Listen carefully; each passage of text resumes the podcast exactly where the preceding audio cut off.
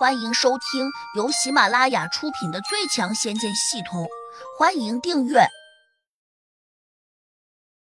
第两百四十九章，各怀鬼胎。我的办法是……胡学民声音矮了下去，嘴巴一直凑到了胡学军的耳朵边。胡学军一边听一边点头，眼里还荡漾着满意的笑意。二弟，你做事可真够狠的。难怪老爷子总说你是做大事的料。胡学民哈哈笑道：“老爷子还说我把厚黑学发挥到了极致呢。”接下来几天，京城忽然风平浪静起来。虽然有小道消息说秦家被胡家一个新晋崛起的孙子一口气敲诈了二十个亿，但很少有人相信。原因很简单，在华夏国。秦家的势力其实比胡家还要大，如果他老秦家真被敲诈了，他们怎么可能善罢甘休？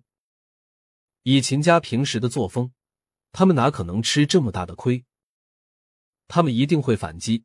可是有消息灵通人士一直在跟踪爆料，却根本没有看见秦家有反击的迹象，并且就连曾经一度在京城四处花天酒地的公子哥秦家明，他竟也大门不出。一改往日的嚣张，这也太让人觉得不可思议了。又有人说，秦家明之所以不出门，是因为他被人阉了。听到这个传闻时，京城几大家族都为之震动。秦家明可是秦家的长孙，也是老大秦宁的独子。他要是被人阉了，那还得了？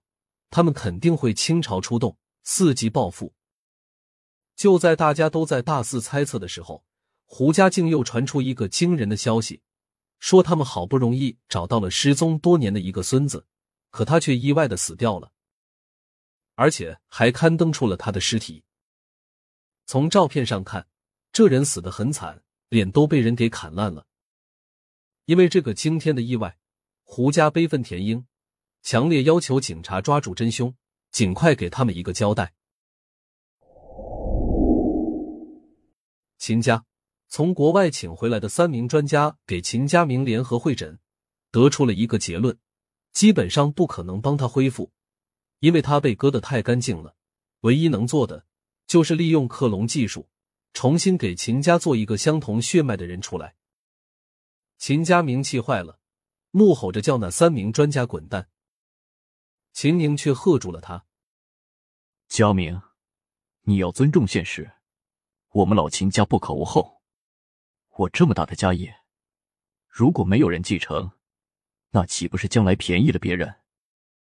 爸，你如果用我的细胞克隆出另外一个我，那你还会管我吗？秦家明沮丧的问。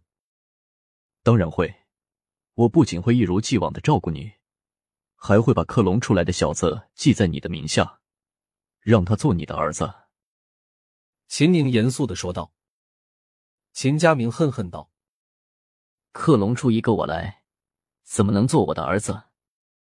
不管你同不同意，这事儿也由不得你做主。”胡杨，你这个混蛋，把我害得太惨了！我想剥你的皮，抽你的筋！”秦家明怒叫道。到了这个时候，他已经大致猜到了自己将来的命运。一旦那个克隆人出事，恐怕他在秦家就没有什么地位了。胡杨，下午我才看见新闻，说他已经死了。警方还找到了他的尸体。胡家正陷入了巨大的悲愤中。秦宁淡漠道：“哼，不可能，连柳婆婆那种不世出的高人都不是胡杨的对手，他哪可能轻易就死的了？我怀疑这是胡家的金蝉脱壳之计。”目的就是怕我们找到他。秦佳明咬牙切齿的叫道。秦宁点点头，冷笑道：“不管这个胡杨是真死还是假死，我依旧要让他们胡家血债血偿。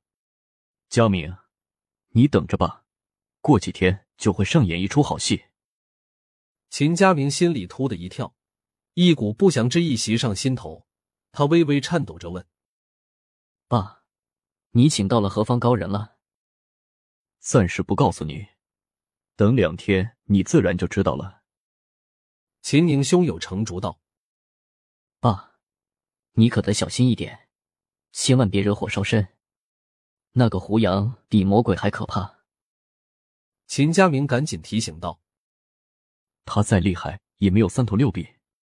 佳明，你别怕，我保证他这次逃不了。”秦宁昂头道。秦家明眼珠转了转，没有再说什么，眼里突然闪过一丝诡异的神色。胡家今天乱成了一锅粥。胡飞看到新闻的时候，不免吓了一跳，慌忙拿出手机给胡杨打了过去。但是胡杨的手机又处于无法接通的状态中，他心里十分着急，一时之间不知道怎么办，只得打电话问胡雅：“姐，我刚才看电视新闻，说我哥死了，这是假消息吧？”妹妹。我也刚刚得到这样的消息，目前还无法证实。我马上给我爸打电话，你先别急，我等会儿再告诉你。胡雅挂了电话，心里莫名的有些畅快，暗自念道：“如果胡杨真的死了，那他以后就不能再拿那些照片来威胁我了。